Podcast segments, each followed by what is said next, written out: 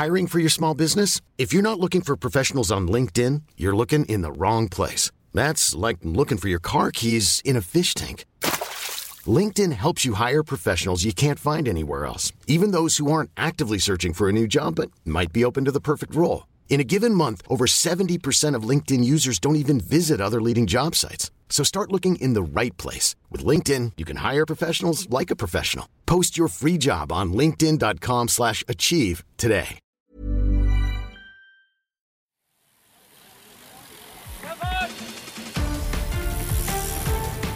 Hier ist die Kompaktkurbel unter den Podcasts. David Korsten und Tim Farin reden über 101 Dinge, die ein Rennradfahrer wissen muss und liefern dir Gesprächsstoff für deine nächste Runde. Tim, grüße dich. Gestern noch äh, mit viel mehr Menschen um uns Oh. herum. VIP, VIP. Wobei so richtig VIP war das nicht, ne? Muss man Hm, sagen. nee. Haben wir viel bezahlt und sind am Ende dann doch richtig reingefallen. Vor allem du. Ja, man muss ja, Ja, sagen, ja. du armes Schwein. Ja, fast, Ich bin, fast. ich finde es super, dass wir jetzt hier aufzeichnen. Du bist Ja. über deine Grenzen gegangen. Ja, ich war äh, ge- gesundheitlich, deswegen müssen natürlich das direkt als Disclaimer die äh, Steady Supporter noch ein bisschen warten auf ihre Bonus-Episode für August. Kommt aber. Jetzt geht's schon mit den Ausreden. Nee, nee, nee, ich war wirklich, ich lag wirklich flach. Ich weiß. Ja, Denken Ah. die sich aber trotzdem. Ja, ist aber so. Ist aber so. Kann ich nichts machen. Ich kann, ich arbeite ja, also wenn ich krank bin, du weißt ja, wie das ist. äh, Wenn ich krank bin, dann erhole ich mich, indem ich nur das Nötigste mache. Manche würden sagen, scheiß doch der Hund drauf, äh, ich leg mich jetzt hier hin. Aber das ist natürlich, dann musste Pferdchen spielen oder so, wenn die Kinder dann natürlich fit Das sind. ist das Nötigste, ne? so. Ja. Nee, dann äh, arbeitet hier das Nötigste und macht dann irgendwie zwei, drei Stunden oder so. Das ist für manche ja ein äh, vollwertiger Arbeitstag. So, also, alles klar. Ne? Schön, äh, dass wir wieder hier sind. Wir waren gestern beim Basketball. Ja, Das mal ein richtiger Sport, mal ein richtiger Sport. Und äh, ja, wir haben Luka Doncic gesehen. Ich glaube, das ist ein ganz guter Spieler. Ja, Ähm, war, war, war ganz gut in Form. Ne? 36 Punkte. 36, Double-Double, ne? 36 Punkte, Double, Double, fast Triple, Double. Nee, fast, nee, nee, äh, vier Assists nur. Ja, ja. Er hat ja die meisten Punkte selbst gemacht. Da kann er ja keine Assists machen. Muss er ja dann nicht mehr, Ja. genau. Ja, haben wir uns gegönnt, das hat man vor, das, ich wäre fast noch äh, nicht hin, hätte fast noch nicht hingekonnt, äh, war morgens noch, äh, fühlte mich noch nicht so richtig fit, habe mich dann im Lauf des Tages wieder hochgepusht einfach durch äh, auch äh, ein bisschen Willenskraft. Ne? Irgendwann muss man ja auch mal so bei Erkrankungen sagen, so jetzt ist Schluss, nach zweieinhalb Tagen, es reicht. Auch viel, viel, es geht viel im Kopf. Es Ja, passiert ja. viel im Kopf. ne? Ist auch beim Rennradfahren ja auch so.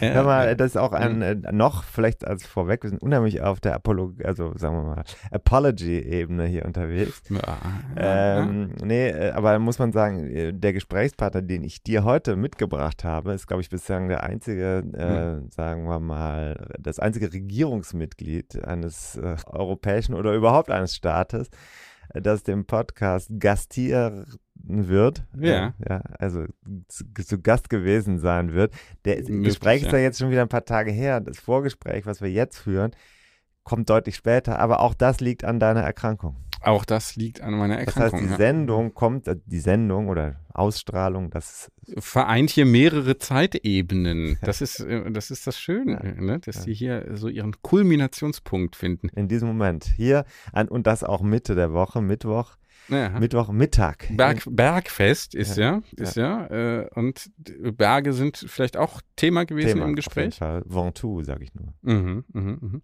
Mit wem hast du gesprochen?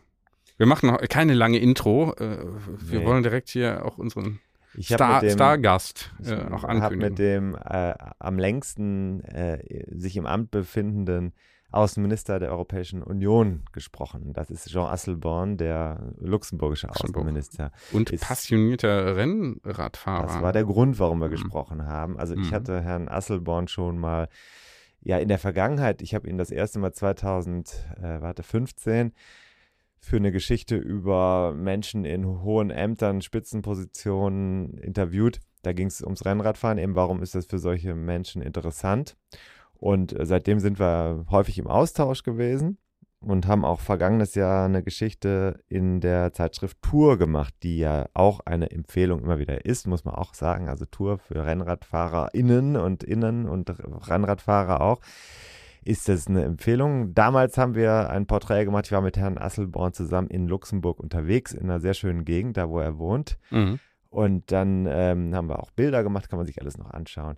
Aber jetzt habe ich gedacht, naja, für die Hörer dieses Podcasts wäre es doch mal interessant, seine Stimme zu hören und zu äh, hören, warum er eigentlich immer wieder sich aufs Rad begibt. Er ist jetzt auch schon 73 Jahre alt, also Mhm. ohne ihm zu nahe treten zu wollen, aber ist ja schon ein, ein gewisses Alter, Mhm. in dem er sich aber ganz schön sportlichen Leistungen äh, ja aussetzt oder die er erbringt. Er ist letztes Jahr, glaube ich, 12.000 Kilometer gefahren, Ja. also mehr, Mhm. weit mehr als ich. Ich hatte 10 Mhm. und ich würde jetzt mal sagen, ich war schon nicht schlecht in Form vergangenes Jahr. Mhm. Ähm, so, und der hat ein Ritual. Das war jetzt der Grund, warum ich gesagt habe, müsste man jetzt mal nach dem Sommer machen. Der fährt jedes Jahr im Sommer von seiner Heimat, also aus Luxemburg, an die französische Mittelmeerküste. Oh. Und wichtig ist, er fährt immer einmal auf den Mont Ventoux hinauf, Mhm. also den Riesen im, in der Mhm, Provence.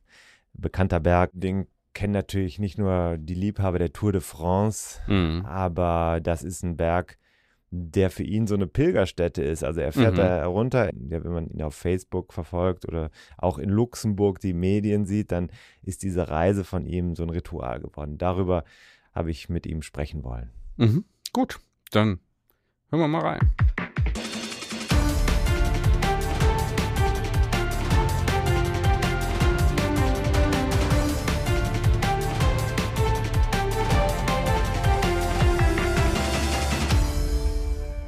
Ja, es ist ein Samstagabend. Die Sonne ist schon untergegangen in der Luxemburger Straße in Köln. Und das ist natürlich sehr passend, weil ich am Telefon einen Gesprächspartner habe, der in Luxemburg sitzt, wenn ich das richtig mitbekommen habe. Zumindest habe ich eine Luxemburger Nummer gewählt. Wer ist denn an der anderen Seite am Telefon? Ja, das ist äh, Asselborn Jean. Äh, Ja. Ich lebe in Luxemburg, ja. Das freut mich, dass Sie in der Luxemburger Straße in Köln leben. Das ist schon eine gute Sache. Eine direkte Verbindung, kann man sagen. Ja.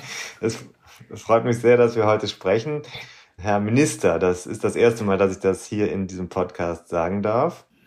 Dabei sind wir ein sportliches Format. Ich habe Sie jetzt schon länger auf der Rechnung, weil ich sehr gerne ja, mich mit Ihrem Ritual beschäftigen möchte. Sie sind ja diesen Sommer auch schon wieder mit dem Fahrrad unterwegs gewesen. Ja. Von Luxemburg nach Frankreich. Jetzt war das ein sehr heißer Sommer in zweierlei Hinsicht. Also einmal war es ein meteorologisch heißer Sommer und dann war es auch ein politisch sehr heißer Sommer. Tja. Trotzdem sind Sie auf diese Reise gegangen. Ich glaube, zwölf Etappen. Warum machen Sie das? Ja, das ist äh, eine gute Frage. Also man macht ja im Leben Sachen, die äh, manchmal zum ersten Mal, manchmal macht man sie, weil man glaubt, sie machen zu sollen oder zu müssen.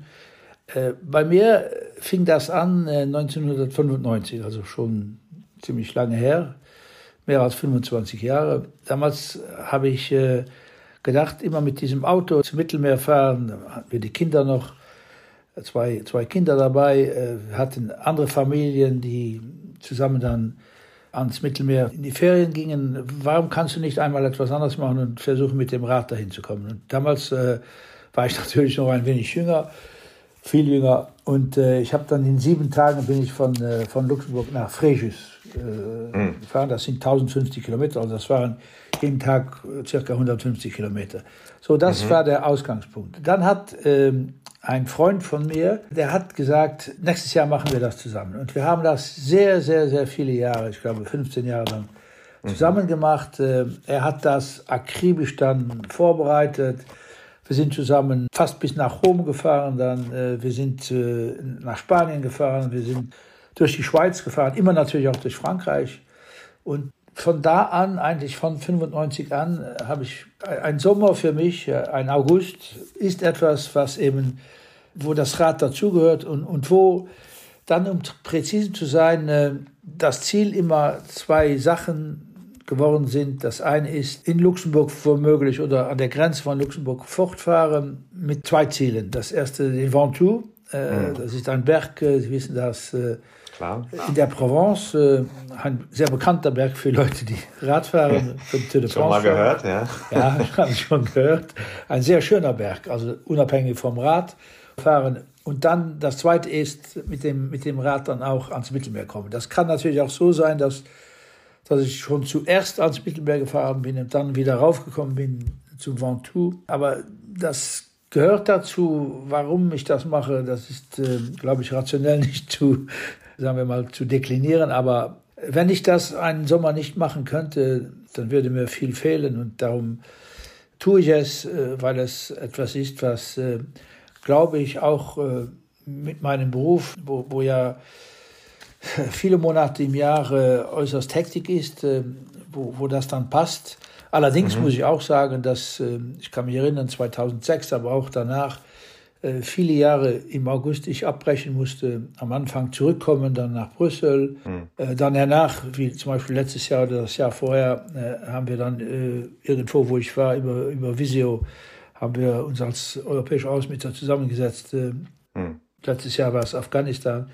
Ja, dieses mhm. Jahr war es ja. auch sehr nah dran mit, mit Taiwan, Sie können sich erinnern. Aber äh, gut, man, man ist 24 Stunden am Tag äh, Außenminister, das muss man wissen. Aber äh, es gibt diese Lücke im August und äh, von der wollte ich äh, seit vielen Jahren dann profitieren. Mhm. Also ist es ein, kann man sagen, ein persönliches Ritual, von dem Sie sich erstmal erstmal nicht abbringen lassen. Ich meine, die mhm. Großwetterlage, politische Großwetterlage ist ja so, dass man vielleicht auch sagen kann, naja, irgendwie ist das alles so unsicher traue ich mich gerade gar nicht so genau, so auf so eine längere Fahrt zu gehen. Aber Sie sagen, das ist Ihr persönliches Ritual. Ja, äh, es war ein Jahr äh, zum Beispiel äh, mit Corona, wo, wo ich sehr gezögert habe, aber ich habe es trotzdem gemacht. Äh, das war auch möglich in Frankreich. Hm. Es gab in der ganzen Zeit, seit ich Außenminister bin, das sind jetzt von 2004, gibt es zwei Jahre, wo ich nicht fahren konnte. Das war das erste Jahr, als ich Außenminister wurde, 2004 musste ich im August mich einarbeiten und auch 2005 hatten wir die Präsidentschaft. Aber alle anderen Jahre bin ich gefahren und äh, ich glaube, dass das, äh, diese, diese kleine sportliche Beschäftigung dann äh, auch hilft, dass man stark bleibt, um, um, um dieses, äh, dieses Amt dann anständig auch physisch auszuüben. Und wenn man physisch das imstande ist zu tun, dann hat man auch äh, die Kraft, glaube ich, äh, wenigstens besser die Kraft, als wenn man schwach ist, äh, körperlich, um diese Lasten, die es trotzdem gibt, mhm. auf sich aufzunehmen und versuchen, das Beste herauszuholen. Mhm. Und Sie zeigen sich dann im Sommer, dass Sie das noch drauf haben, sozusagen, auf dem Rennrad. Ja, ich habe äh, immer gesagt, solange ich den Ventoux schaffe, das ist, bin ich natürlich bin ich noch fähig, äh, sagen wir mal, äh, anständig Politik zu machen, fähig, okay. sagen wir mal körperlich fähig und, und das, äh, ja, das ist ein Ansporn. Okay. Aber, aber nicht jeder, der den Ventoux schafft, kann Außenminister werden. Ja, es gibt aber auch viele, die Außenminister werden, gute Außenminister, die, die den Ventoux nicht schaffen okay. oder die, die, nicht schaffen keine, wollen. Das heißt keine Kausalität. Keine Kausalität. Nee, das, das ist ja eine ganz äh, subjektive Kausalität dann. okay. Gut.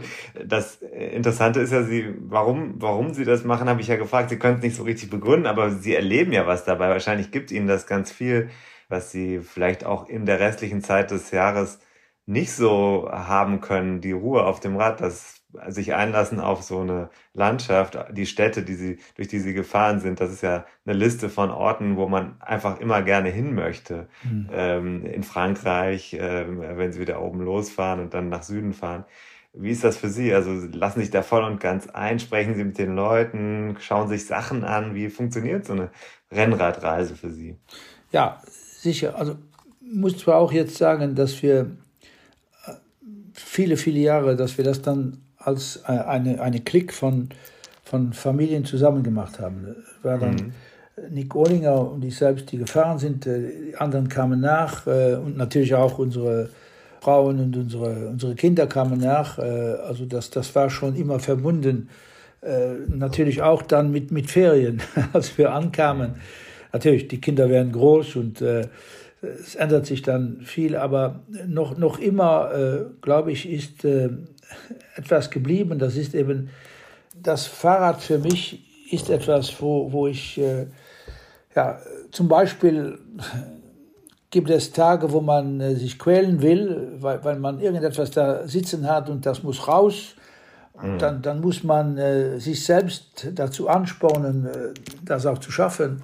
Und dann gibt es Tage, wo man total, äh, sagen wir mal, so einsackt äh, und, und man will sich nicht, man, man will keine große Anstrengung machen. Und das Fahrrad ist etwas, was ein, ein Instrument, würde ich sagen, um auch äh, ein, ein, gewisses Gleichgewicht herzustellen. Mhm. Das Alleinsein auf dem Fahrrad ist ja auch etwas für Menschen wie, wie, wie Minister, die äh, sehr viel immer umgeben sind, äh, dass sie sich äh, eine, eine gewisse Zeit auch nicht mit sich selbst beschäftigen, aber mit, mit dem, was sie plagt, äh, vielleicht mhm. selbst, selbst äh, beschäftigen können und versuchen, das ist mir schon oft vorgekommen, dass, dass ich dann über dem Radfahren nachgedacht habe, streng viel versucht habe, mich anzustrengen, nachzudenken über mhm. verschiedene Positionen, über Folgen, was jetzt auf uns zukommt, wenn wir europäische Außenpolitik zum Beispiel schauen. Äh, man kann ja nicht als äh, Minister, egal kleines Land, großes Land, hoffen, dass man alles auf ein Blatt geschrieben bekommt und dass das eben dann die Position ist, die man zu verteidigen hat. Man muss schon, und das bekommt man auch nach einer gewissen Zeit, äh, seinen eigenen Input bringen, natürlich auch Risikos eingehen, aber ein Außenminister muss auch einer sein, der selbstverständlich die Lage so beschreiben kann, wie sie ist und nicht einfach nur, äh, sagen wir mal, sich hinter Floskeln versteckt. Und, und mhm. das ist etwas, äh, wo aus meiner wieder aus meiner Erfahrung, das ist bestimmt bei anderen, die gehen fischen, äh, gehen angeln oder sie gehen, mhm. ich weiß nicht, äh, spazieren. Aber bei mir ist das das Rad, was in all den Jahren mir immer äh, Auftrieb gegeben hat, mich anzustrengen und dann die Bemühungen, die ich zu tun habe, um äh, klar zu sein in, in meinen Positionen, hat mir immer viel geholfen. Mhm. Und wenn Sie dann so eine lange Zeit, also das sind ja schon fast zwei Wochen, Rennrad äh, fahren in, im Sommer, ist es dann besonders klärend für Sie? Also sind Sie da ganz viel mit diesen Themen beschäftigt oder schalten Sie dann da ab in der Phase? Ja, also ich, mache ja, wenn Sie vielleicht äh, darauf auch äh, anspielen. Ja. Bevor ich fahre, habe ich, weiß ich ja genau, äh, wo sind die Etappen, mhm. wo, ich, äh, wo ich ins Hotel gehe, abends, äh, das muss man, glaube in einem gewissen Alter machen. Das erste Mal bin ich gefahren, einfach so, und da, wo, wo dann die 150 Kilometer runtergespult waren, habe ich geschlafen. Aber mit der Zeit geht das ja nicht. Man, man muss ja eine gewisse Sicherheit haben, dass man weiß, wo man hinfährt.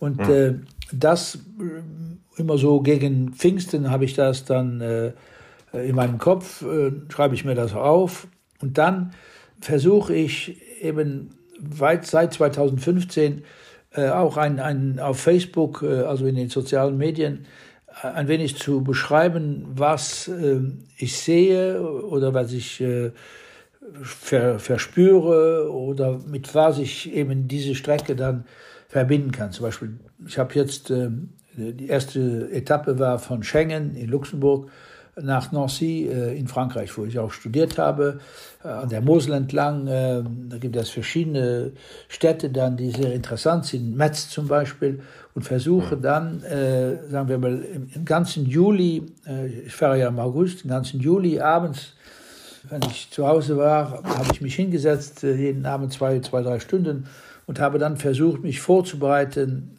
wie ich dann diese Etappe auch beschreiben kann. Äh, ich mhm. habe äh, nachgesucht, äh, welche, welche Geschichten ich kann irgendwie da dann auch erzählen. Mhm. Und das ist etwas, wo man natürlich auch diese Anstrengung, diese, ja, sagen wir mal, keine große Anstrengung, aber diese wenn man sich da einbringt, das ist das eine. Und dann das andere ist eben, dass man selbstverständlich auch, wenn man fortfährt, äh, von Luxemburg bis ans Mittelmeer, das, das sind immer über 1000 Kilometer. Und dann ist dieser kleine Hügel, Ventoux ist dazwischen. Man hat natürlich dann auch eine gewisse, sagen wir mal, ja, schon nicht Angst, aber man, man, man, es ist schon eine Herausforderung, dass man dann diese Strecke auch schafft. Und, und, wenn man das auf Facebook sagt, dass man dahin fährt, dann muss man das auch tun. Kann ja nicht dann sagen, mhm. oh, ich habe es jetzt mhm. genug, äh, ich, ich, ich packe ein. Ich habe dieses Jahr wirklich das erste Jahr wo ich so gelitten habe unter der Hitze. Ich, ja. hatte, ich hatte in, in Dijon, ich kann mich das erinnern, hatte ich über 40 Grad und mhm. ich war viel auch äh, allein. Äh, muss man sein, sein Gepäck auf dem äh, Lenker haben und äh, das war schon eine Herausforderung. Äh, das mhm. Schlimmste war dieses Jahr Wasser zu finden. Äh, wenn Sie meine Strecke schauen, ich bin viel an Flüssen entlang gefahren. Also die mhm. zuerst die Mosel, dann dann äh, den Kanal, de, der Vogesenkanal und dann die Sohn. Mhm. Hernach beim Rhône geht das alles. Aber da, da gibt es Strecken 50, 60 Kilometer, wo man wo man kein Wirtshaus findet, keine, keine ja.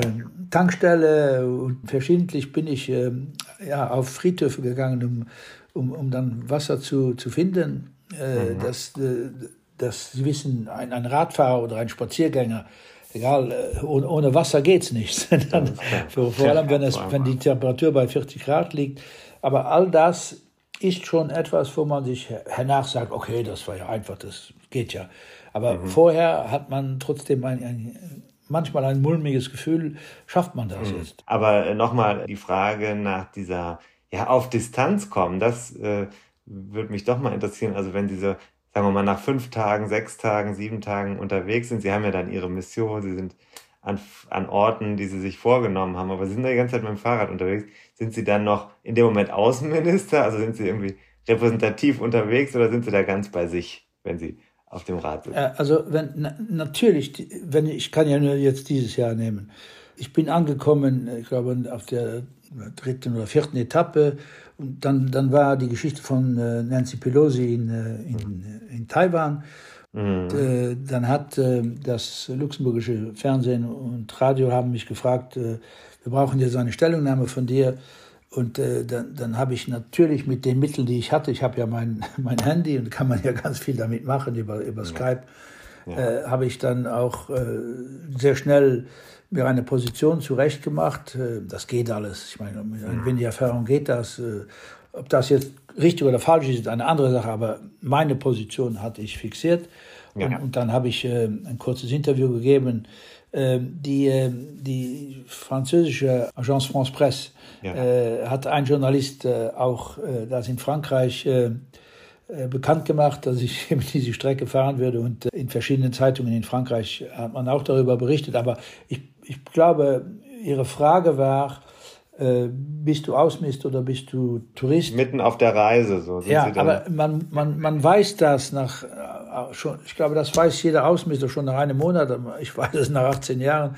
Es gibt nicht äh, eine Sekunde äh, am, am, Tag, wo man einfach sagt, jetzt bist du nicht Außenminister. Äh, äh, okay. Nicht nur für die Öffentlichkeit, sondern auch, ich bin auch für Migration zuständig, da gibt es tägliche Probleme und ja. äh, ein, ein, ein, einer, der dem Volk zu dienen hat, äh, dafür ist er gewählt worden, der hat natürlich dann auch im August äh, seine Arbeit zu tun, egal wo er ist und die Arbeit geht immer vor. Mhm. Jetzt haben Sie ein interessantes Tête-à-Tête gehabt auf der Reise, habe ich mir gemerkt, mit einem ungarischen Bürger. Jetzt ist da die Frage, ich weiß nicht genau, ob das positiv, nett, emotional freundlich war. Ich glaube, es war freundlich, ne? Aber wenn Sie so als Spitzenpolitiker in so einem, ja, jemandem über den Weg laufen, müssen Sie dann auch als Radfahrer dann plötzlich Dinge vertreten, die im Zwischenmenschlichen vielleicht gar nicht so einfach sind? Ja, also das, das mit dem ungarischen Menschen, äh, das war, ich weiß das noch genau, an einer Brücke in äh, Chalon-sur-Saône. Äh, mhm. Ich war ganz früh fort, weil ich äh, wegen der Hitze, manchmal bin ich schon vor sieben fortgefahren morgens. Äh, und äh, ich stand da, ein Foto, ein Foto zu nehmen gegen die Sonne. Mhm. Und äh, ich sah dann einen Mann, äh, das war, waren noch keine vielen Menschen auf der Straße, ein Mann, der ist so zwei, drei Minuten um mich herum ge, spaziert. Äh, ich glaube, der hat ein wenig gezögert und dann hat er mich gefragt, äh, sind Sie der Außenminister von Luxemburg? habe ich gesagt, ja. Äh, dann hat er mir gesagt, ich bin Ungar. Und gleich hat er gesagt, ich bin aber kein Freund von Orban. Also muss das, sagen, das hat er gesagt. Okay. Und äh, ich, ich kenne Sie, ich weiß nicht wie, denn äh, er hat mir gesagt, ich kenne Sie. Dürfen wir zusammen ein, äh, wie heißt das, ein, ja, Selfie, ein, ein, ein, Selfie. Selfie machen? Habe ich gesagt, ja, selbstverständlich. Und dann haben wir das gemacht und äh, er war so äh, freundlich mit mir und ich habe ihm auch gesehen, dass er, dass das wirklich äh, sehr, sehr spontan von ihm war. Und äh, ich habe dann geglaubt, mach, mach das Selfie auch auf den, auf den Facebook-Text. Ja, das war's. Also, das, äh, im, im Ventoux äh, sind deutsche, ganz junge Menschen, äh, natürlich haben wir vorbeigefahren, mhm. aber die haben dann auch, das ist der luxemburgische Außenminister, das, äh, also äh, oben, als wir ankamen, hat auch einer, eine ganze Familie aus Luxemburg, äh, die ich nicht gekannt habe, haben gewartet und wir haben ein Foto zusammen gemacht. Also man, man darf sich nicht erwarten, dass das äh, schon unter Radfahrern, also ich glaube, unter Radfahrern äh, gibt es da äh, nur Positives. Es gibt da keine Aggressivität oder mhm. dass da dass die Menschen einen da aufsässig werden oder, oder ja. nein, das ist das nicht, das ist genau das Gegenteil. Und mhm. das ist alles gut, alles gut, ist das verlaufen. Jetzt interessiert mich und vielleicht auch die Menschen, die in Deutschland, vor allem Österreich, Schweiz hören, aber vor allem in Deutschland, das ist so Außenminister auf dem Fahrrad, da würde man denken, der muss ja eigentlich die ganze Zeit mit Personenschutz unterwegs sein, der muss die Route abstecken lassen, der muss vielleicht vorher sogar die Hunde über die über die Straße laufen lassen oder alles geheim halten. Wie ist das denn bei Ihnen? Machen Sie das alles selber und fahren einfach los oder wie läuft das? Ja, also wir haben noch das große Glück in, in Luxemburg, dass äh, jedenfalls bis jetzt packen wir Holz an. Personenschutz gibt es schon, aber jetzt gibt es keinen Personenschutz, wenn der Außenminister mit dem Fahrrad äh, nach Rom oder nach Paris oder, oder an die Côte d'Azur fährt. Das, mhm. Die einzigen, die äh, informiert sind, ist äh, die Botschaft in, in Paris äh, und äh, verschiedene lokale äh, Honorarkonsulate sind informiert worden, wenn irgendetwas geschehen würde. So, dass, aber das, ich habe das nie gebraucht. Also das, nein, in Luxemburg sind wir noch ein Land, wo, weil auch der ich glaube, die, die Politiker alle, aber auch der Außenminister vor allem, das ist nicht so, so äh, sagen wir mal, äh, so, so wichtig, dass, das Menschen sind, die permanent unter Gefahr sind. Es gibt Länder wie bei euch, wo das natürlich anders ist. Das ist so, das muss man wissen. In den großen Ländern wäre das vielleicht ganz schwierig äh, überhaupt zu tun. Oder dann wäre eine, eine, ganze, eine ganze Begleitung wäre notwendig. Äh, das, das ist der Unterschied zwischen einem kleinen und einem großen Land äh, in, äh, in Europa in der Welt. Also Luxemburg hat glücklicherweise noch nicht die Verpflichtung, jeden Politiker, jeden Minister, sagen wir mal, wenn er ins Ausland geht, so jetzt mit Polizeibegleitung, dass die dabei mhm. ist. Aber es gibt ja bestimmt auch in Luxemburg Leute, die sagen, boah, jetzt, ist, jetzt fährt er schon wieder Fahrrad, der soll mal lieber arbeiten oder so. Ja. Ich meine, sie fahren ja auch nicht wenig Kilometer im Jahr. Ja, ich mache zwischen 10.000 und 12.000 bis jetzt. Ich glaube aber, dass die meisten, wissen Sie, wir sind ja ein Land, wo das Radfahren sehr, sehr populär ist und wo, äh, wo wir auch im Radsport, äh, wir haben mehr äh, Tour de France-Gewinner als Deutschland. Äh. Wir sind ja etwas kleiner als ihr, aber hier äh, sind wir stärker. Äh, also wir Radfahren, das ist, ähm, da ist ja kein, kein Standing dabei. Radfahren macht jeder Mensch äh, in jeder Lage, jeder Beruf. Und Radfahren bei mir zum Beispiel, ich, ich, glaube, aber das ist nicht nur bei mir, dass das total akzeptiert ist, dass eben mein, mein, mein Hobby Radfahren ist oder mein, mhm. meine Möglichkeit, mich zu entspannen, Radfahren ist. Äh, wie gesagt, andere, andere gehen äh, angeln oder andere spazieren oder laufen oder also ich, ich glaube, das ist, äh, das ist akzeptiert. Ich, ich mhm. bin ja nicht jetzt da, um irgendwelche sportlichen Höchstleistungen zu machen. Das ist ja mein eigenes, da schade ich ja keinem. Ich habe beim Radfahren, um kontaktiert zu werden, das ist heutzutage ja das Einfachste von der Welt, braucht man nur ein, äh, ein Mobiltelefon dabei und dann ist man ja, ja permanent zu erreichen, 24 Klar. Stunden auf 24. Gut, wir waren ja auch schon mal zusammen auf dem Fahrrad unterwegs. Ich erinnere mich, in einer Pause wurden Sie auch gleich kontaktiert und mussten eine inhaltliche Entscheidung verkünden, glaube ich. Mhm. Ähm, das war im Vorjahr. Ähm, da hat man auch gesehen, sie stehen ganz gut im Saft so und äh, sie haben mir dann auch mal die Kilometerzahl geschickt, haben sie ja gesagt 12.000. Sie sind ja. so ein ziemlicher Dauerbrenner, kann man sagen. Ne? So ein Sie haben mal Diesel gesagt, wenn ich mich nicht täusche. ja, also ich bin, wissen Sie, mit dem Rad, jedes Jahr sagt man ja, dass die Berge ein Prozent steiler werden. Äh, ja. Und äh, selbstverständlich, wenn man unter 50 ist, dann, dann fährt man ohne Probleme zwischen 25 und 30 äh, Stundenkilometer. Äh, das, das nimmt mit der Zeit ab. Ich sage das, ich bin jetzt, aber das, das stört mich überhaupt nichts, äh, bin ich mehr bei 22,5 wie bei 25. Ja. Äh, und, äh, aber die Geschwindigkeit, mit der man fährt, man muss verstehen oder akzeptieren, dass wenn, man, wenn Jüngere an einem vorbeifahren, dass das kein Problem ist. Als ich jünger war, wenn einer vorbei äh, gefahren ist, dann habe ich mich direkt, äh, ein Zucken durch mich gegangen und ich habe mich äh, rangehängt. Aber das geht mhm. aber dann nicht mehr. Das äh, ist äh, man muss mit den Mitteln arbeiten, die, die man hat und man muss natürlich auch sein Alter dann äh, adaptieren an, an seine ja. Möglichkeit. Jetzt sage ich nochmal Ihr Alter 73, ne? ja. das haben Sie noch nicht selbst gesagt, also Sie sind schon eine ganze Weile unterwegs und dafür äh, auch auf der Strecke ganz schön, ja, mit einer ziemlichen Ausdauer. Und jetzt sind Sie ja wieder sozusagen im Alltag, kann man ja eigentlich gar nicht sagen, sondern in einem sehr fordernden Herbst gelandet. Wenn Sie jetzt so einen Tag haben wie jetzt gerade im Moment. Wir haben die Gaskrise, wir haben verschiedene europäische und darüber hinaus Herausforderungen. Nutzen Sie denn jetzt auch das, was Sie am Anfang oder eben gesagt haben? Also ich gehe mal aufs Rad und habe nach einer Stunde wieder den richtigen Gedanken oder habe danach eine bessere Idee im Kopf oder habe den Frust abgebaut, den ich vielleicht auch habe. Ist das sowas, was Sie im, in diesem Alltag nutzen oder in Ihrer Arbeitszeit nutzen? Herr Fein, ich gebe Ihnen ein Beispiel. Ich, wir hatten jetzt diese Sitzung der europäischen Außenminister in Prag, wo es, Sie haben das bestimmt mitbekommen, über diese Visa-Frage ging. Äh, ja. Stellt man noch äh, Visa, Visas aus für russische Leute, ja. die in die Europäische Union kommen wollen? Ja oder nein? Oder, oder findet ja. man einen Zwischenweg? Ich glaube, wir haben einen guten Weg da gefunden. Da sitzt man natürlich dann, sagen wir mal, äh, einen ganzen Tag darauf, viele, viele Stunden.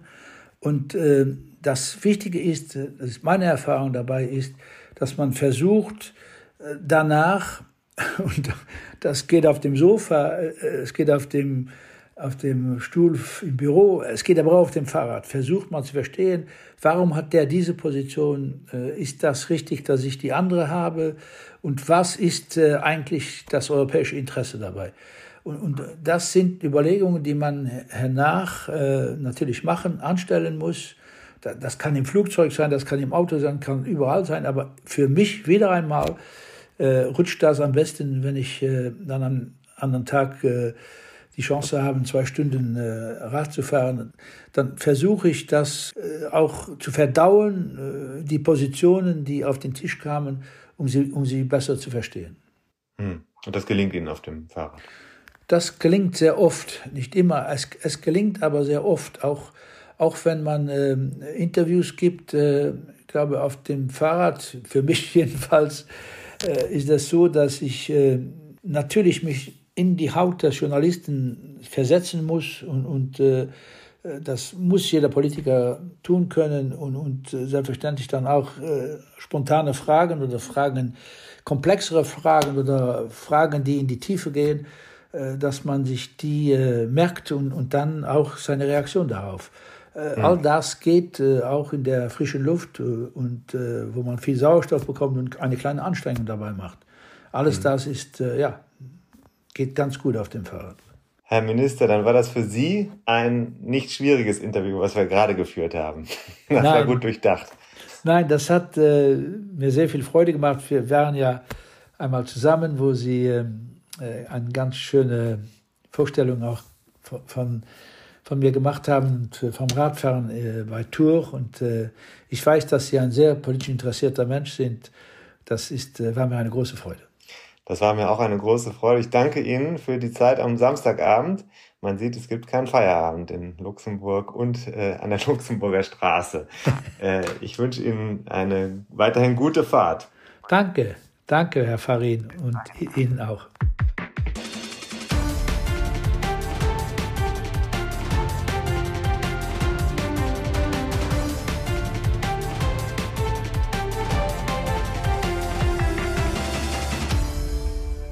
Tim, wir sind zurück und äh, bin ja ganz äh, irritiert. Also es reicht gut Rennrad zu fahren, um ein guten, guter Außenminister zu werden oder umgekehrt? Wie, wie, wie ist Also das ich jetzt? mache mir noch, ehrlich gesagt, Hoffnung.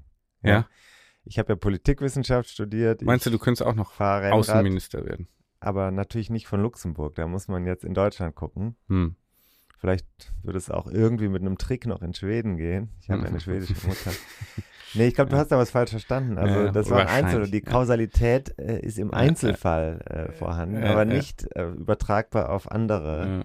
Ja. Hm. Naja, aber ich finde es schon, Also der, der, ke- ist, keine Hoffnung für dich. der ist auf jeden Fall jemand, der da, der da voll für brennt. Das finde ich schon, ja, es ist schön, dass er das so machen kann und da so viel Positives draus mitnimmt. Ja, ohne den Sport, glaube ich, würde es ihm nicht so gut gehen. Das Mhm. ist, und dann könnte er auch seine Arbeit nicht so machen, wie er sie macht. Deswegen Hm. finde ich das schon einen interessanten ja, Gesprächspartner. Hm. Absolut, ja. Ja, ja ich finde interessant, wie er dann doch immer noch die Zeit findet. Ne? So ein Ja. Außenminister ist ja doch auch eher mal unterwegs. Ne? Ja, ist viel unterwegs Ja. und, und Genau. muss halt dann auch ja, flexibel sein. Ja, jetzt wird hier bei dir wieder gebaut im Haus. Ich weiß nicht, ist, oder ist das die, äh, versucht man da gerade die Achse von deinem neuen Rennrad irgendwie aus dem rauszubekommen? Das gab ja Probleme. Du hast ja jetzt, dank des Podcasts, muss man sagen, Muss man sagen. Kann, man, Ein- kann man hier schon kann man spoilern? sagen, kann man, muss man jetzt hier offenlegen, auch Ja. wieder mal. Ja. Hast du ähm, ein, ein Rennrad von Focus, Von ohne Philipp. dass wir gesponsert Ich dachte von werden. Philipp. Achso, Philipp, ja, Philipp hat das dir gegeben. Ja, Philipp ist ja der Segler. Ah, Philipp, ge gegeben. der gegeben. Segler mit Ja. den Ja. rasierten Beinen, Ja. der geht jetzt. Letztes Mal, als ich ihn getroffen habe, waren die, aber das äh, die Hörer der Bonusfolge wissen da äh, intime Details. Die Bonusfolge. Ja, gibt's dann demnächst auch für die Steady-Supporterinnen. Achso, die kommt noch, Die kommt noch. die August-Folge. Ja, ja, ja, ja. Da haben wir das genau, da haben wir die Übergabe unter anderem dokumentiert.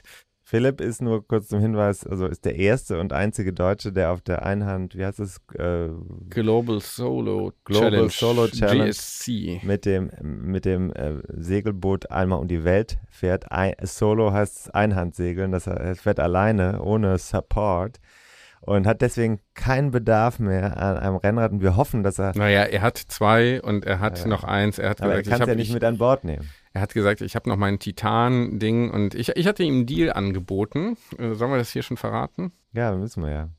Die, haben die das denn Ja. jetzt bald gelöst, das Problem? Oder weil die bohren hier schon, weil als ich ankam, wurde eben auch schon wahnsinnig viel gearbeitet. Die bohren jetzt hier den ganzen Tag. Also, Ja. ich da, aber dann kann man nicht drauf warten. Nee, aber die kriegen das Rennrad so auch nicht repariert. Nee, nee, nee, nee, genau. Ja, äh, also Sorry. ich hatte, Ploppt. ich hatte folgenden, Ich habe das gerade zu nah an den Mund gehalten. ich hatte dem Philipp folgenden Deal vorgeschlagen. Er hat gesagt, ich habe dann, ich habe dann Rennrad, das ist gut. Ähm, ich habe ja zwei, ich habe noch mein Titanrad, ich habe auch noch ein anderes, hier so ein Focus äh, Carbon. Hm. Äh, und dann habe ich, äh, ich weiß aber nicht genau, ob ich es abgeben will, aber wenn ich dann da auf Segeltour bin, dann brauche ich es nicht und hier steht es eh rum, bin eh eher so ein bisschen minimalistisch unterwegs und so. Und dann habe ich gesagt, pass auf, wenn du da ein, zwei Jahre dann das nicht brauchst, dann überlass es mir doch gegen einen, gegen einen, ja, sagen wir mal, eine Leih, äh, Pauschale, äh, Pauschale. Äh, ne? Dann muss ich mir nicht für noch teureres Geld äh, ein Rennrad selber kaufen, von dem ich gar nicht weiß, ob ich dann wirklich auch nach zwei Jahren noch fahre. Das Geld wird ja nicht teurer, das wird ja weniger wert. Das ist ja, ist ja Inflation. Nee, aber das, äh, also für teures Geld ein Rennrad kaufe, ne? Da müssen wir nochmal gucken, ob das sprachlich gut formuliert war. Jetzt. Ja, ich. Also, ich müsste mir ja sonst für teures Geld, für sehr viel Geld, ich müsste mir dann für viel Geld ein Rennrad äh, kaufen, abgesehen davon, dass ich wahrscheinlich gar keins bekomme, weil ja hier alles vergriffen ist. Und so dachte ich, äh, bezahle ich anteilig erstmal weniger. Und ich habe dem Philipp vorgeschlagen, wenn du es dann nach zwei Jahren wieder haben willst, dann habe ich es einfach für im Vergleich weniger Geld einfach zwei Jahre genutzt. Du hast es hier, äh, Super. du hast Also, es Das sind, das sind Deals, die der Podcast möglich machen. Win-Win, Win-Win-Win, Und das Win-Win. ist ja nicht, das ist ja Ja. kein Einzelfall. Nee. Das passiert ja hier ständig. Ich höre das ja ständig, dass Ja. Leute vernetzt, sich vernetzen über die Podcast-Community. Insbesondere die Steady-Supporter haben ein, Ja. ein, auch einen Wissensvorsprung, äh, Mhm. der nicht nur im Rennradbereich, sondern auch im Business sehr wichtig ist. Ja. Also da kann hat, ich nur hat sagen, mir hier, glaube ich, gelegentlich schon thematisiert. Steady Support ist, ist auch nicht, es ist noch nicht Schluss mit Lutschen. Ähm, es muss Nee, weitergehen. läuft weiter. Es wird immer noch gelutscht. Furchtbar. Ja, also selbst Mhm. Leute, die richtig Kohle haben, hören immer noch umsonst. Ich weiß das. Ich will jetzt hier Die keine, hören nicht umsonst, die hören kostenlos. ich will hier keine Namen Es ist hier nennen. nicht umsonst. Nichts ist hier umsonst. Kosten haben wir, Kosten haben wir ja. Die Eben. externalisieren ihre Kosten. Genau. So muss man sagen. Und wir Ja. machen hier den Zirkus, ja. ja. Aber äh, Die, die Content, die groß, das große Content also klarer, klarer auf, wird hier, klarer jedes, auf. wird hier äh, äh, bi-weekly wird es hier abgefeuert, das äh, große Content-Feuerwerk. Klarer auf. Ich, ich, ich kümmere mich hier eigenständig sogar noch um Rennrad, äh, um das hier auch auszuprobieren, auch um hier für entsprechende Street Credibility zu sorgen in der Community. Also soweit ist es, der, der Podcast ist da wirklich auch lebensprägend, Ich muss kurz man sagen. abgedriftet und habe mich von irgendwelchen Teilen auf deinem ähm, Schreibtisch hier ablenken lassen. Was ist das für ein Ventil? Tja, weiß ich nicht. Ach so, das ist äh, von einem Mikrofon die Rückseite oder was? Keine, ich weiß nicht, was du, wo du da wieder rum, rumfingerst. Keine Ahnung. Du sollst ja eigentlich nichts anfassen. Ne? Es hat alles hier, Ich muss sagen, äh, es das, hat alles hier äh, eine ich große ja- Ordnung. Als ich das letzte Mal hier war, äh, Ja. da habe ich mit dir eine Flasche Spaten getrunken und dann Ja. habe ich meine Notizen auf den kleinen Tisch da gelegt äh, und dann haben wir aufgezeichnet und dann bin ich gegangen in eine Nacht hinein Mhm. und jetzt, Ist alles zehn noch Tage da. später, liegt Ist alles alles- genauso. Ja, ist alles, ist Die alles Zeit ist angehalten. Hier bleibt die Zeit in gewisser Hinsicht stehen. Ich würde mal sagen, alles, was hier im Input-Bereich passiert, das bleibt eigentlich unverändert. Was sich ändert, ist hier Output. Output. Ich bin einfach nach, äh, Ja. nach außen, oder Extraversion heißt das, glaube ich, in der Persönlichkeitskunde. Ja, da sind wir uns natürlich sehr ähnlich, das ist das Problem. Wir sollten noch einen, jemanden, vielleicht einen Ein- Office Manager, Einen sehr schüchternen, einen sehr introvertierten einen Office äh, Manager brauchen wir. Managerin. Manager in. Office, nee, Office Manager MWD. Das ist die korrekte Bezeichnung. Ja, okay. Ich möchte aber dann irgendwen, der nicht auch äh, cis-männlich gelesen werden möchte, äh, einstellen, um hier ein bisschen du was von AGG gehört? Di- Diversity äh, hier zu etablieren. Nee, das kannst du so nicht formulieren. Ne? Du möchtest Diversity, aber du kannst jetzt nicht sagen, dass du jemanden nicht möchtest. Du hast es nicht verstanden. Stimmt, ich bin, noch alte Schule. Ja. Naja, aber ja, egal. So Auf jeden Fall, hier müsste, hier, hier müsste mal jemand äh, äh, Aufräumen. Ja, aber Bei das mir wird, auch Das, aber das wird ja hier von der Gattin auch mitgenutzt. Äh, Ja. Von daher, äh, die sorgt jetzt auch nicht gerade für. Nee, aber das ist ja der klassische Effekt. Das war immer schon so. Nee. In meinem Kinderzimmer, ne? Ja. Da saßen alle und haben da mit mir zusammen Videospiele gespielt. Dann wurden die Bonbonpapiere auf den Boden geworfen. Dann lag da das Playmobil. Das hatte ich natürlich auch nicht aufgeräumt. Al- Als die weggegangen sind, da sah es aus wie im Saustall. Vorher Mhm. sah es auch schon aus äh, wie auf, im Mhm. halben Saustall. Mhm. Und dann habe ich gesagt, Wurde ja, nicht besser. nee, musste aber nee, nee, bei dir sieht er sowieso schon so scheiße aus. Mhm. Das ist natürlich ein schlimmer Effekt. Das Ja. muss man eigentlich fürs Aber- Leben lernen. Ja, aber ich kann hier der Gattin wirklich keinen Vorwurf machen. Die Gut. ist eher, eher auch leid. on air keine Vorwürfe mehr. Apropos Vorwurf. Ja. Äh, wir haben noch eine Charity-Aktion. Haben wir, haben wir noch, äh, haben wir noch offen. Kommt, 1.10. Erster Zehnter. Wir sagen es jetzt einfach mal. Was passiert? Big Die- Announcement? Was? Ja, Big Announcement. Oh, Also was oh, wird oh. passieren am 1.10.? Wir freuen uns ganz einfach. Big ist, Big ist aber ganz niedrigschwellig. Niedrigschwellig, inklusiv. Ja, aber, Ähm. aber, aber auch nicht jetzt hier äh, runterspielen. Nee, nein, Hm? niedrigschwellig ist der Löwenanteil der Tätigkeit. Also das heißt, jeder kann, jede kann aufs Fahrrad steigen am 1. Oktober und eine Aktivität tracken, wie das ja heute so schön heißt. Ja. Und dann verhashtaggen RGR101. RGR 101. Das müssen Richard, wir nochmal. Das müssen wir Gustav noch mal, Richard 101. Mhm. das müssen wir nochmal äh, auflösen. Wofür steht RGR 101? Radeln gegen Rheuma. Hm. Was Wie kommen wir denn daran?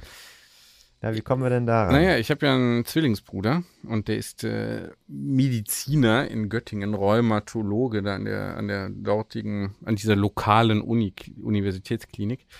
Wie heißt das, UMG, glaube ich, Universitätsmedizin Göttingen und ist da eben sehr engagiert und forscht und behandelt da Rheuma-Patienten vor allem. Und der hat jetzt ja auch schon ein bisschen vorher so ein, sich so ein Gravelbike gekauft. Gekauft natürlich. Der ist, glaube ich, gekauft. durch den Podcast auch ein bisschen angefixt worden, ne? Ja, hat das Buch auch mehrfach schon äh, verschenkt, weiter ver, vergeben und empfohlen. Das Buch 101 äh, Dinge, deswegen 101. Ach so. 101 Dinge, die ein Rennradfahrer wissen muss. Äh, liegt auch da, liegt auch da. Ja, ja, Und, und da haben wir uns überlegt, wir machen so eine Charity-Aktion zugunsten eines äh, Vereins, der zu Rheumaerkrankungen das ist das Buch, ja. Mhm. Der zu Rheumaerkrankungen forscht. Also Rheumaforschung, Rheumaforschung, der Rheumaforschung sollen eben äh, Spenden zugutekommen. Ja. Und da haben wir eben schon einige Zusagen erhalten. Ne? Ja, wir haben jetzt auch Unternehmen, die das sponsern werden, aber wir haben vor allem ja vor, dass das streut und dass das ja die Aufmerksamkeit auf das Thema genauso wie Geld auch für die Rheumaforschung dann eben mobilisiert wird, nicht nur in Göttingen, sondern in unserer und darüber hinaus in der Rennrad-Community oder Fahrrad-Community. Man kann auch mit dem Hollandrad am 1.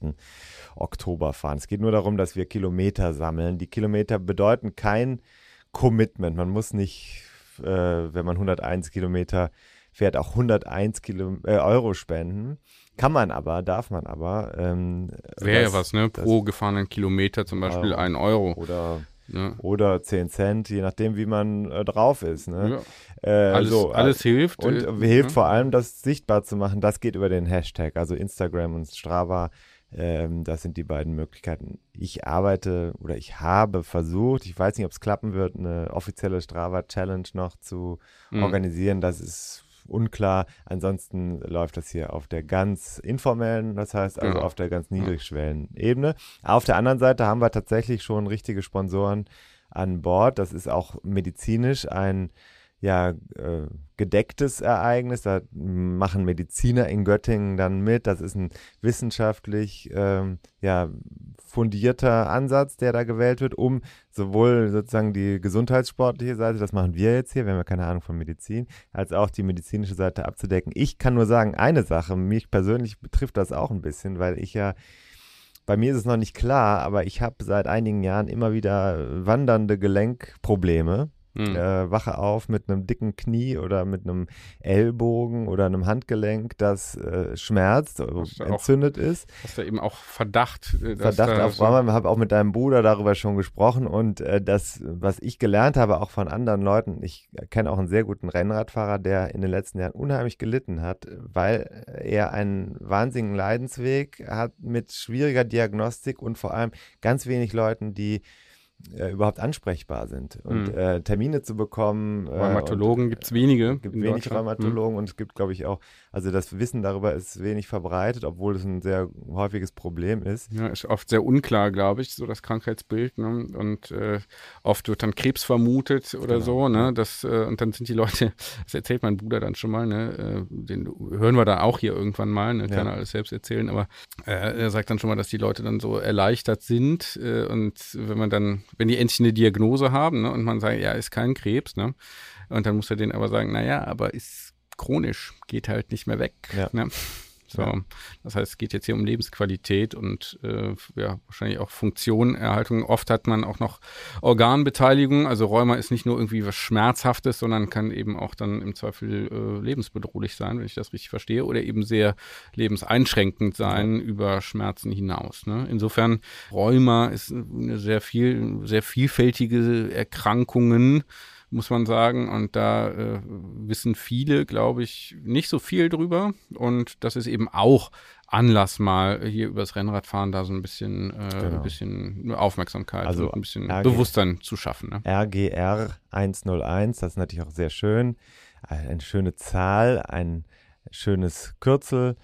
Und ähm, der 1. Oktober, das passt ja alles wie die Faust aufs Auge. Wir wollen Gesundheit und das Volk ja, ein bisschen auch bringen. Rennradfahren ist ja gesund, ist gelenkschonend, muss man auch wissen. Also viele ehemalige Fußballer zum Beispiel sind froh, dass es ein Fahrrad gibt, ja, weil mhm. die können dann sich wenigstens noch bewegen, mhm. weil das geht nicht immer. mehr laufen, aber ja, laufen schwierig, Knie schon angeschlagen, aber ja. Fahrradfahren geht dann noch.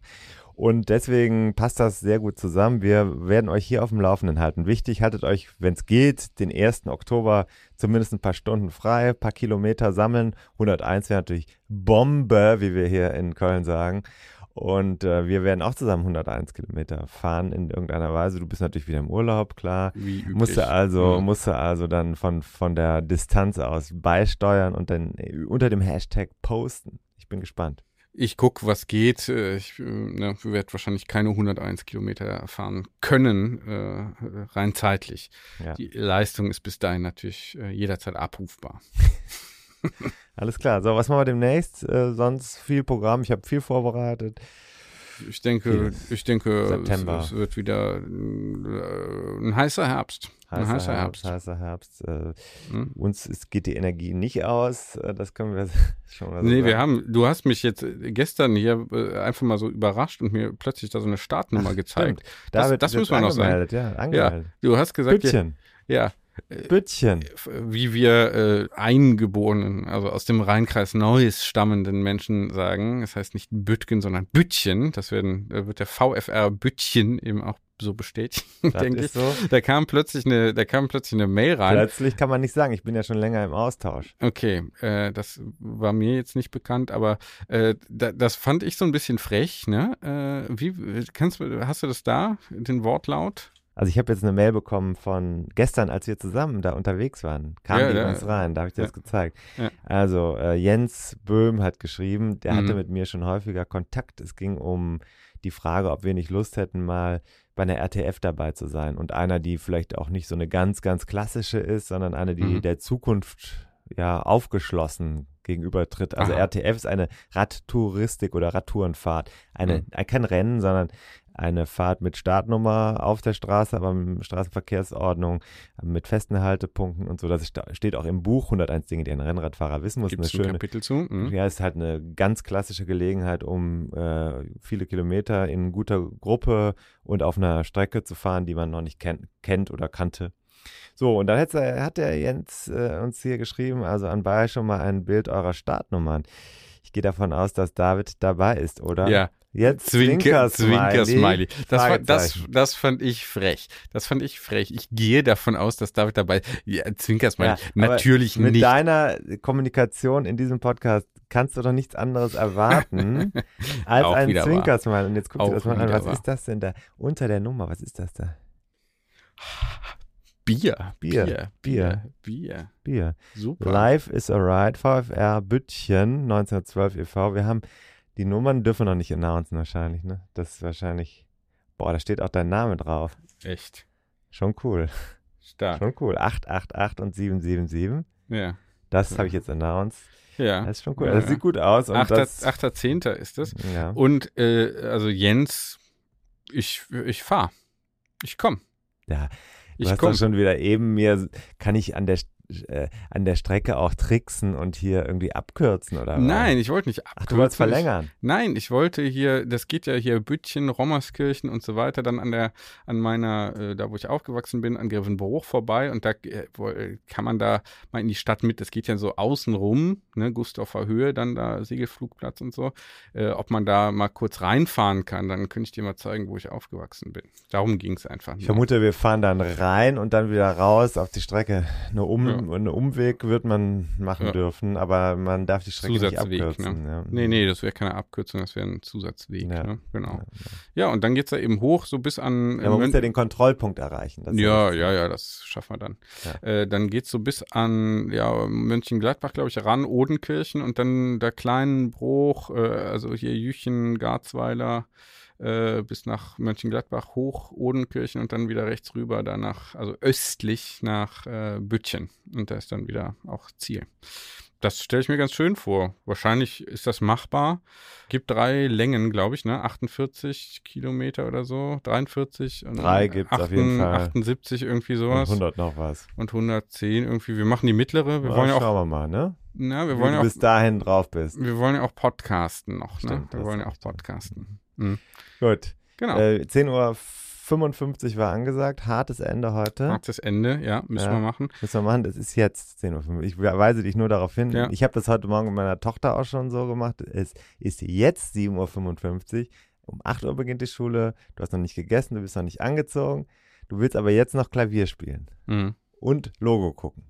Passt nicht zusammen. Irgendwas kommt nicht hin. Ja. Also David, wir verabschieden uns. Wir verabscheuen uns, äh, verabschieden uns. Also es wird ein heißer Herbst in vielerlei Hinsicht. Ich hoffe, die Gesundheit spielt mit, aber ich äh, ähm, befinde mich hier wieder auf dem, auf dem Weg der Besserung. Also Ne? Und ach, die Kilometer leierst du auch noch mit Magen-Darm runter, das kann ich dir sagen.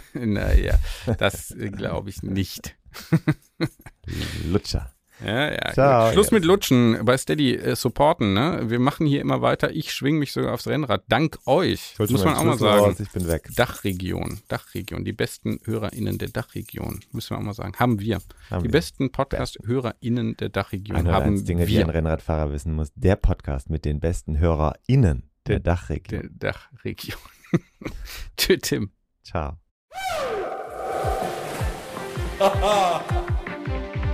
Und da sind wir schon im Ziel dieser Episode von 101 Dinge, die ein Rennradfahrer wissen muss.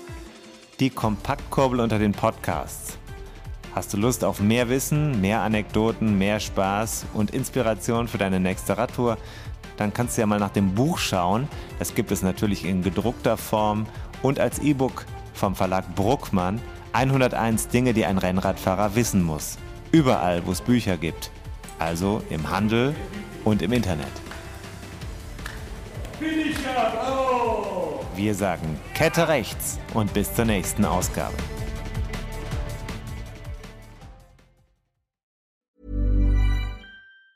Planning for your next trip? Elevate your travel style with Quince. Quince has all the jet setting essentials you'll want for your next getaway, like European linen, premium luggage options, buttery soft Italian leather bags, and so much more. And it's all priced at 50 to 80% less than similar brands. Plus, Quince only works with factories that use safe and ethical manufacturing practices. Pack your bags with high-quality essentials you'll be wearing for vacations to come with Quince. Go to quince.com slash trip for free shipping and 365-day returns.